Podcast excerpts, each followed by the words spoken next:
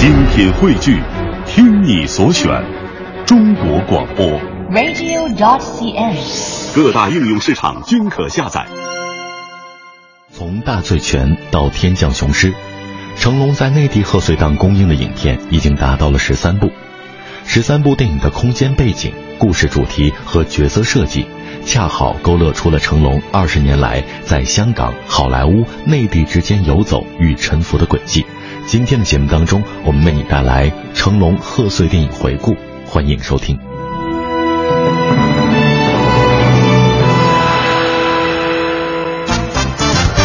搜索影人热点，讲述影人故事、电影人物。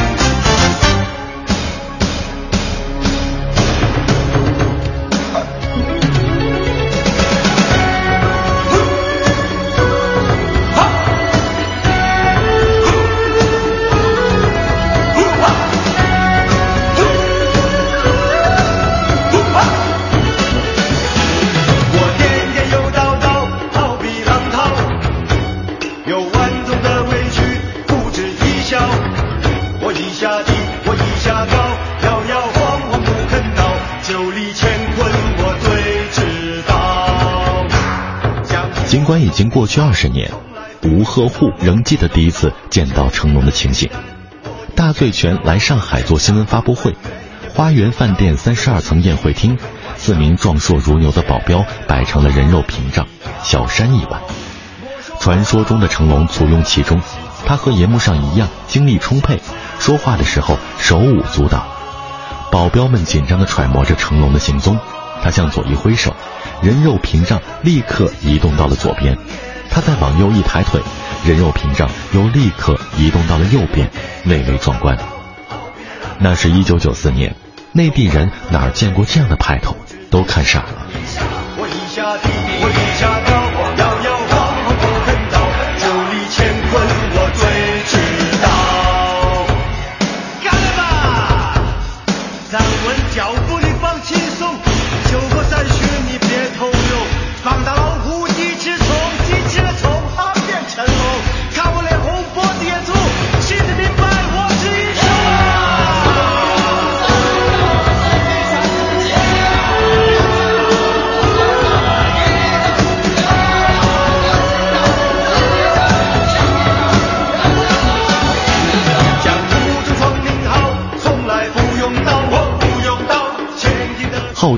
国电影发行界三剑客之一的吴鹤户，当时任职上海永乐股份电影发行放映公司。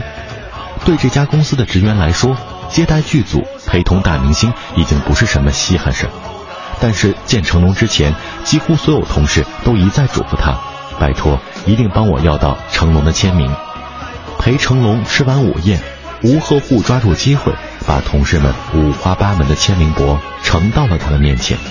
一名保镖见状，唰的拉开包，从里面掏出一叠花花绿绿的东西，印满了成龙各种造型的特制大头贴。成龙一张张撕下来，像小学生一样把大头贴挨个贴在那堆签名簿上，然后给每一本签名簿写下了自己的大名，旁边再画上了一颗心。收到这样的签名簿，有些女同事幸福的快要发晕。感到幸福的远不止吴鹤户的同事们。一九九四年十二月，《大醉拳》以香港进口大片的身份在内地上映，中国观众终于可以走出录像厅，坐在电影院里欣赏成龙的功夫。狂喜的年轻人蜂拥而至，在平均票价仅两元、全国上下只有几百块银幕的年代，《大醉拳》拿下了一千万的票房，跻身为当年最卖座的电影之一。乾坤我最知道。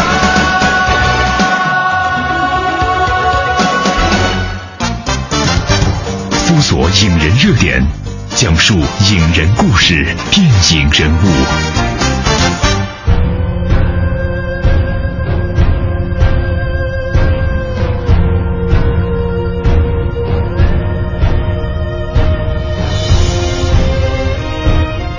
一九九四年，处于萌芽期的中国电影市场还没有档期的概念，贺岁片这个从香港舶来的术语更是闻所未闻。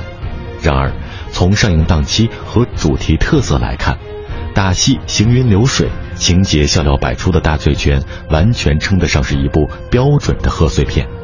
它的功能就是让观众从大银幕上得到岁末年初的欢笑、释放和抚慰。To millions of fans around the world, he's a living legend.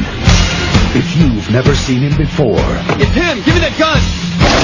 you've never seen action. Got hostages! They're in a hovercraft! Call out the Coast Guard! New Line Cinema presents the action hero who does all his own stunts. Jackie Chan. 比《大醉拳》更为轰动的事件发生在一个多月之后，成龙的另一部进口大片《红番区》放出消息，要在一九九五年一月三十一号上映，那天正好是大年初一，全国上下的影院系统都炸锅了，没人能理解为什么成龙要选择这样一个档期。当时中国人过年看电影习惯并没有养成，春节期间电影院大多关门歇业。直到大年初三才开张，影院工作人员也急着回家过年，几乎没人上班。这种情况下，谁还有闲心去逛电影院呢？前新影联副总高军曾经回忆，为了让红番区正常放映，他们特别对职员做了动员工作，大家抱着悲观的心态打开影院大门。接下来的情形却让他们大吃一惊：春节七天，观众扶老携幼。拖家带口挤进电影院，抢着看这部成龙远赴美国拍摄的电影。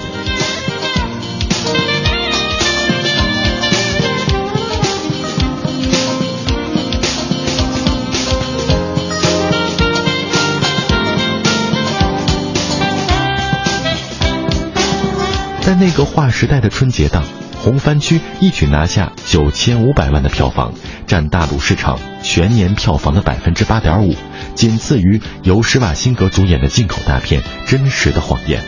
最重要的是，以红番区为起点，中国电影市场打响了贺岁档的发令枪，让中国观众开启了过年看大片的习惯，也让国内电影从业者们看到了新的市场契机。从那之后，中国电影开始孕育这个全年最重要的吸金档期，并在此后十余年间，把贺岁档的边界从每年十一月底拉到了次年三月初，直接带动了中国电影票房一路走高的曲线。也正是受到红番区的启发，高军等人产生了扶持国产贺岁片和导演的想法。经过一番酝酿，直到三年后。冯小刚号称国内贺岁片开山之作的《甲方乙方》才问世，而当时成龙已经以每年一部的速度，连续在国内推出了《大醉拳》《红番区》《白金龙》《一胆除星》《我是谁》五部贺岁电影，共创下了近四亿人民币的总票房。对于中国电影来说，成龙无疑是第一位真正意义上的贺岁档大佬。只会流汗，不会流泪，不懂后退，只会奉陪，只想尝到挑战的滋味。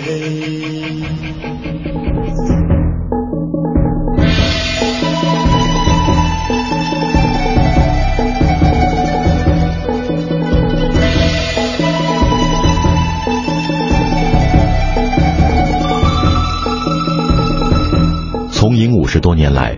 成龙拍过的电影超过了一百部，其中已在内地贺岁档公映的影片有十三部。这十三部电影的空间背景、故事主题和角色设计，恰好勾勒出了成龙最近二十年来在香港、好莱坞、内地之间游走与沉浮的轨迹。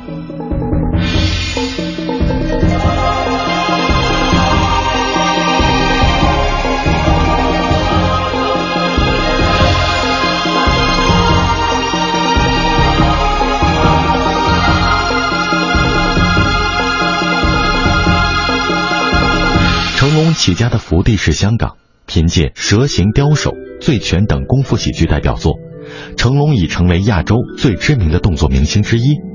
但随着香港电影新浪潮的兴起和好莱坞电影开始全球战略，从1980年起，成龙开始闯荡好莱坞，但拍摄了《杀手豪》《炮弹飞车等好几部美国电影之后，市场一直反响平平，成龙进军好莱坞的计划只能搁浅。红番区不仅是国内贺岁档的开山之作，也是成龙真正打入国际市场的敲门砖。该片虽然以港片的身份引进内地，但主要投资方之一却是好莱坞的新线电影公司。红番区的背景从香港搬到了纽约街头，讲述一名香港警察赴美探亲，发现华人经常被当地的小混混欺负。他为心仪的超市女老板打抱不平，却不慎卷入黑帮钻石窃案的故事。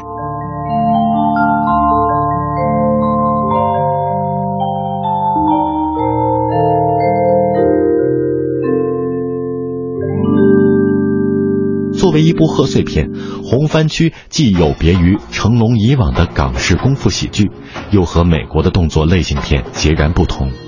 片中对美国文化的展现，以及华人在美国生存现状的描绘，让北美和中国观众都倍感亲切。再加上影片的笑料自然而诙谐，动作戏让人眼花缭乱。片中最关键的一场 PK 大战，跟成龙交手的大 BOSS，居然是一艘巨大的气垫艇。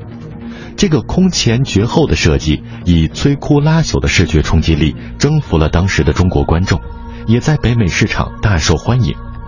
该片一九九六年二月二十三号北美市场上映之后，票房也超过了三千两百万美元，成龙的国际形象借此开始迅速提升。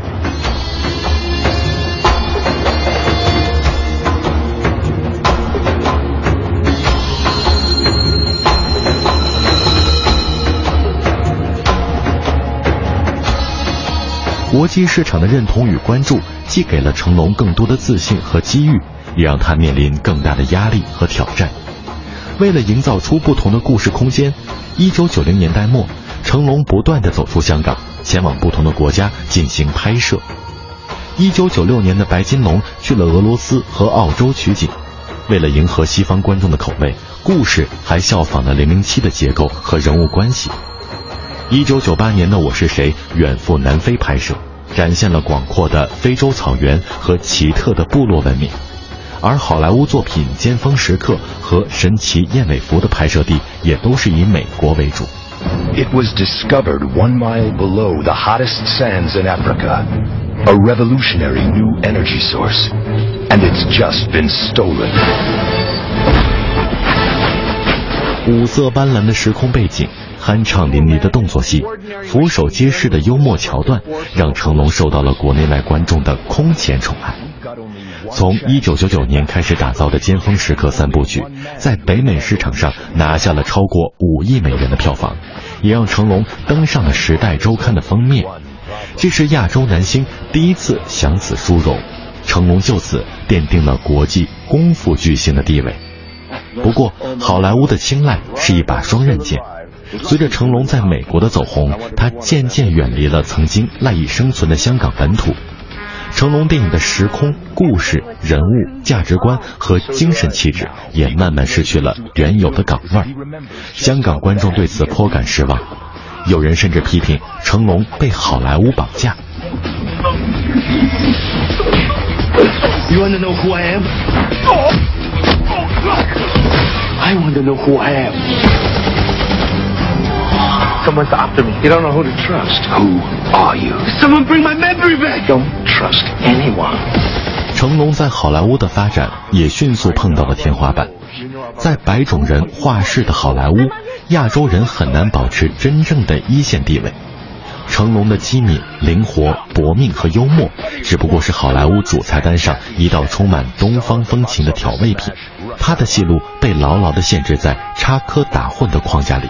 发挥空间很有限，而成龙坚持不拍丑化华人的电影，很多美国片方花高价请成龙饰演毒贩、黑帮等负面角色，都遭到了他的拒绝。在这种情形下，成龙的号召力开始滑坡。二零零四年的多国合拍的大片《环游地球八十天》遭遇了票房滑铁卢。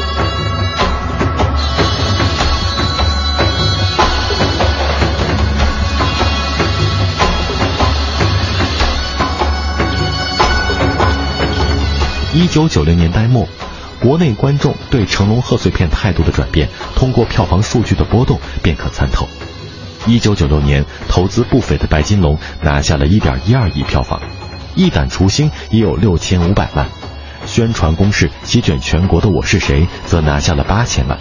然而到了二零零一年，成龙与许若瑄主演的《特务迷城》迅速跌到了四千万，《尖峰时刻》和《尖峰时刻二》分别只有两千五百万和一千七百万，《神奇燕尾服》更是跌到了历史最低点，只有一千六百万。还不到八年前红番区票房的五分之一。当然，这一跌势也和国内电影市场逐渐跌入谷底有关联。两国赢了，两国赢了，这就是你所谓的公平。打仗嘛，有什么公平不公平？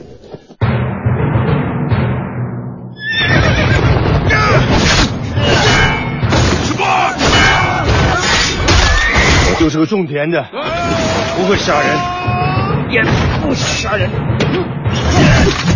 你这个可怜的小人物，贪生怕死的逃兵。斩。成龙意识到，好莱坞终究不是自己扎根的土壤。二零零四年，成龙重归香港，继续拾起他当年赖以成名的小人物、警察、平民英雄的记录，并开始了与内地的合拍，对内地暑期档发起了进攻。几年下来，凭借《神话》《新警察故事》《功夫之王》《宝贝计划》等多部合拍电影，成龙再度打开了广阔的内地市场。二零一零年，他以一部充满思辨精神的中等制作影片《大兵小将》回归贺岁档，让内地观众发现了成龙的另一面。知道吗？如果不打架，可能我们是朋友。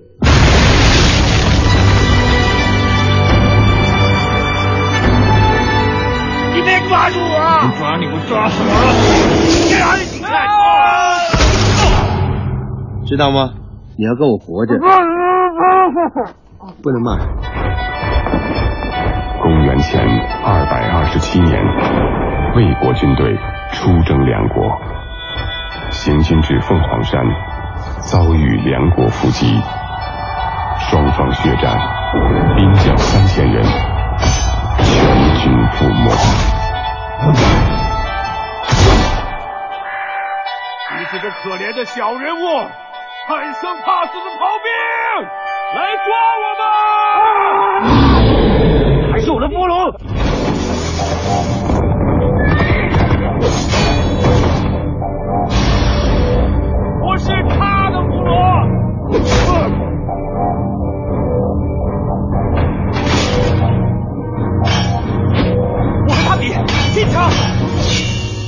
知道吗？如果不打仗，可能我们是朋友。谢谢老天爷！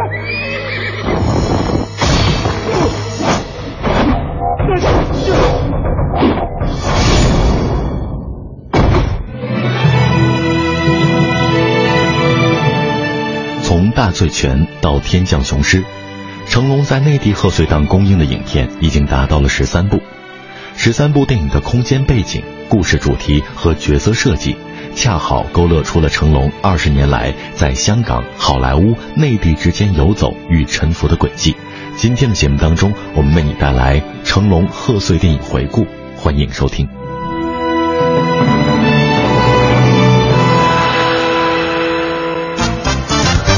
搜索影人热点，讲述影人故事、电影人物。中国艺术研究院副院长贾磊磊曾这样评价成龙：他不只是一个单纯的演员或者导演，而是一个电影作者。他为所有的电影注入了鲜明的自我风格。不论谁来指导，成龙在银幕上的形象都大过一切。在观众看来，成龙的形象体系包含了许多关键词，比如小人物视角、诙谐的气质、正义精神、平民英雄身份、传奇色彩等等。但在这个体系之中，最重要的元素无疑还是成龙的拳脚功夫和摔不烂、打不死的顽强精神。人们爱看他单枪匹马倒敌巢、复活海的个人英雄主义表现，以及他夸张的表情、赋予独创性和喜剧色彩的肢体动作，也爱他把身边的板凳、瓦罐、桌子、扇子、外套等一切生活用品变成武器的本事。而他在高楼大厦、枪林弹雨、飞驰的汽车上凌空飞跃、出生入死的搏命演出，更是点燃观众激情的火种。在红番区里，已经年届四十的成龙徒手从一幢高楼凌空飞跃到另一幢大楼，没有替身，没有电脑特效，摄影机从不同角度、机位将这个无比危险而真实的镜头抓拍了下来，让观众在大银幕前。体验了肾上腺素一秒钟飙升的强烈刺激，像这样不要命的高危动作，在成龙的贺岁动作片里几乎从不缺席，成为成龙最无可替代的魅力之一。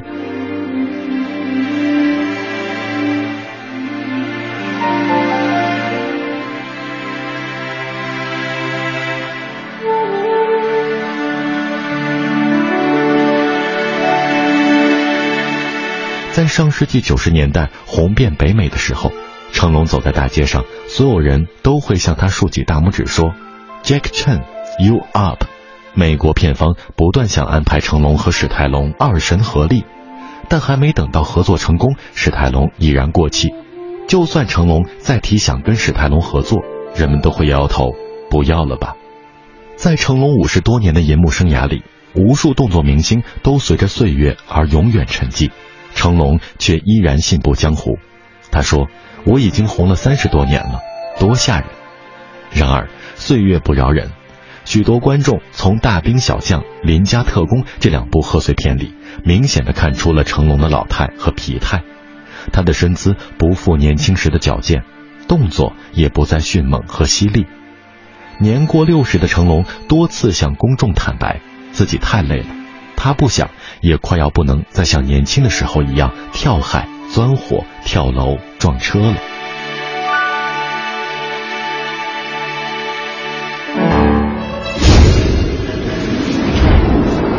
我们是恨透你们这帮警察的人！报警啊！三个小时，警方很有信心在三个小时内抓到这帮匪徒。还有，我最欣赏的就是你的自信心。安全，安全，跟着。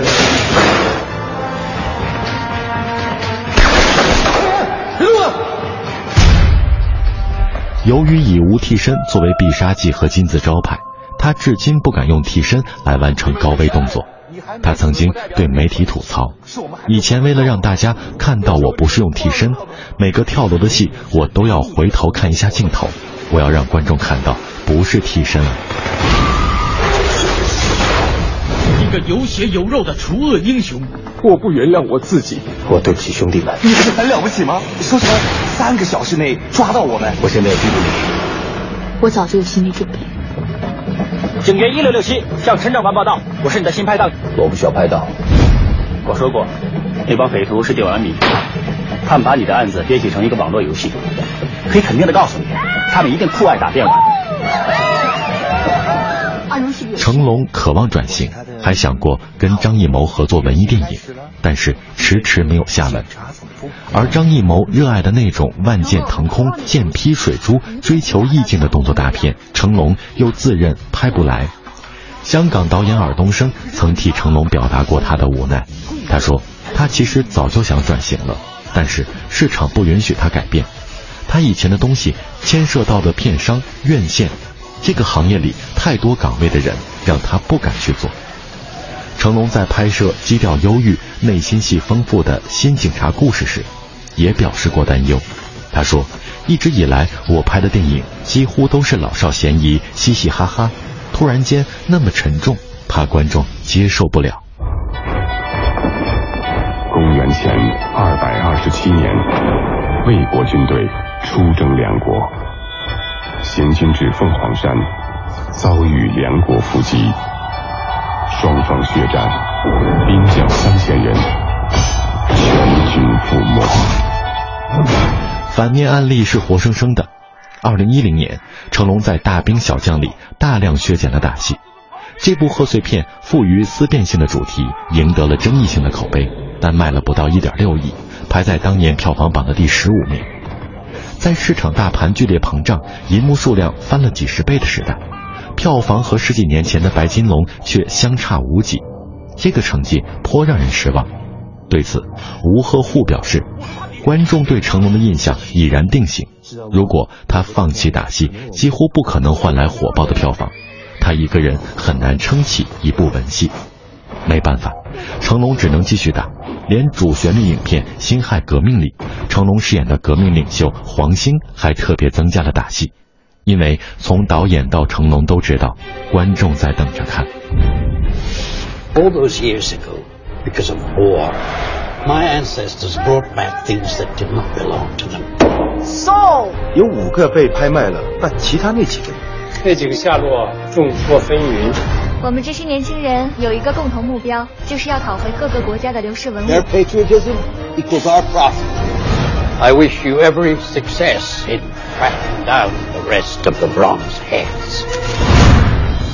In 1860, my great great grandfather sailed to China on the ship called Indestructible. On the way back, they met with a storm and the ship was damaged. Yeah! 现在呀、啊， 属于我们的了。二零一二年的贺岁大片，成龙推出了动作冒险片《十二生肖》，在美艳龙女郎的簇拥下，他像以前一样上演跳海、跳伞、翻天覆地、满世界夺宝。虽然影片也遇到了故事俗套、太过主旋律的批评，但票房仍然顺利的拿到了八点八亿。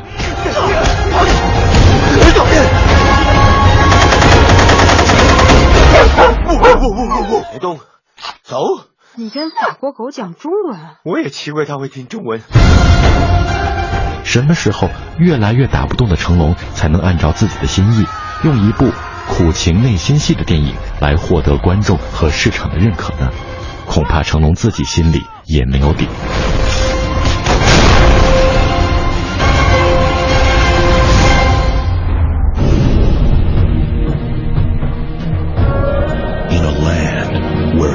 touches Earth with an empire divided by war. Two legendary warriors, an orphaned girl, and a lost traveler must unite to save the kingdom. It has long been foretold that a Seeker would come and end the reign of the J Warlord.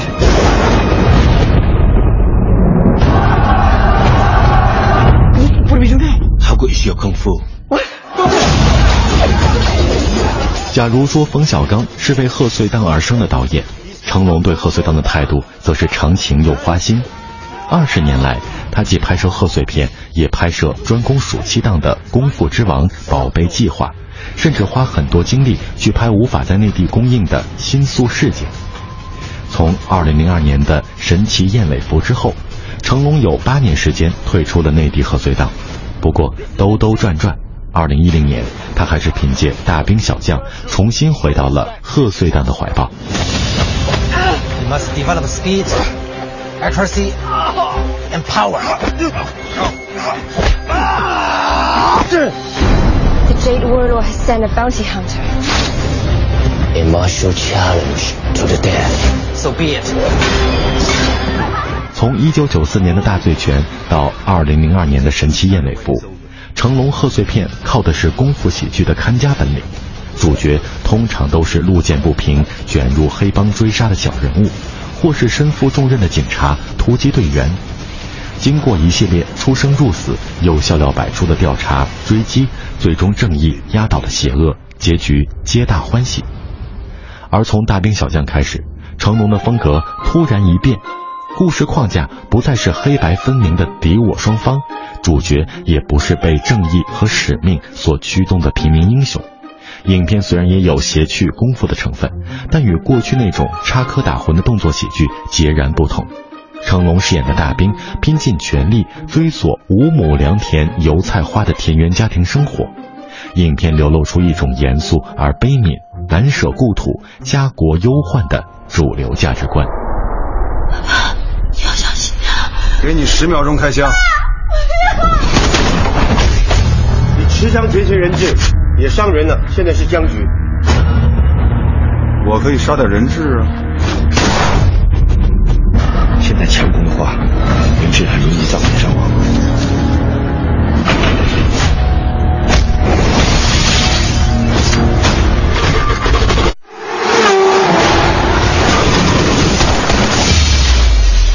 同样的悲情和忧患也表现在了《警察故事二零一三》里。成龙从心直口快、嘻嘻哈哈的小人物，变成了一位愧疚、沉重的父亲。打戏不再是重点，全片的关键落在了父女之情的渲染上。更大的变化发生在《十二生肖》中。表面上，成龙玩起了他最为擅长的夺宝护美、跨国追凶、动作设计精彩纷呈，还加入了人体轮滑这样高科技的武器。故事结构跟成龙八九十年代的《飞鹰计划》《龙兄虎弟》非常相似。电影拍完，成龙甚至获得了表演特技最多和一部影片中身兼职务最多两项吉尼斯世界纪录。但仔细玩味《十二生肖》的终极主题，便会发现和以前冒险动作片的不同。一脸正气的女主角嘴边时刻挂着“爱国”二字，爱财如命的男主角最终深受感召，放弃金钱，把搏命夺回的宝贝还给国家。成龙随着这部电影完成了一次爱国英雄的华丽转身和步道。知道为什么要活着吗？你要为你做的事情。承担后果。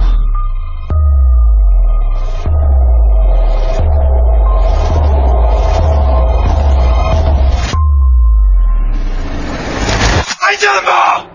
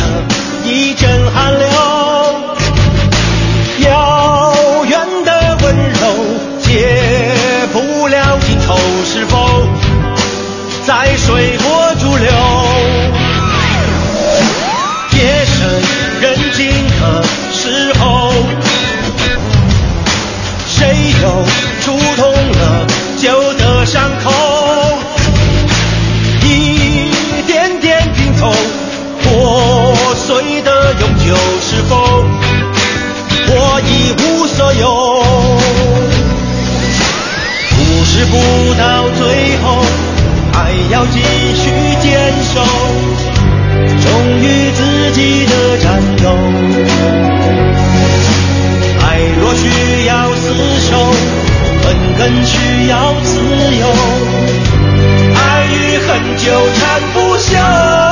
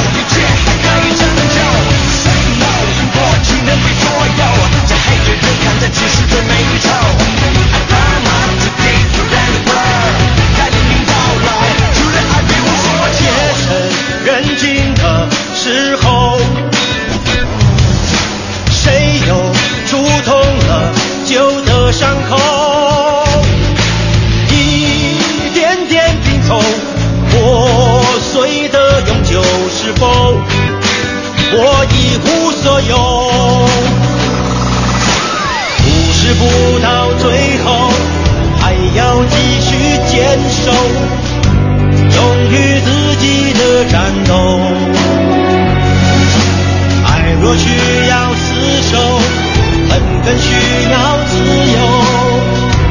爱与恨纠缠。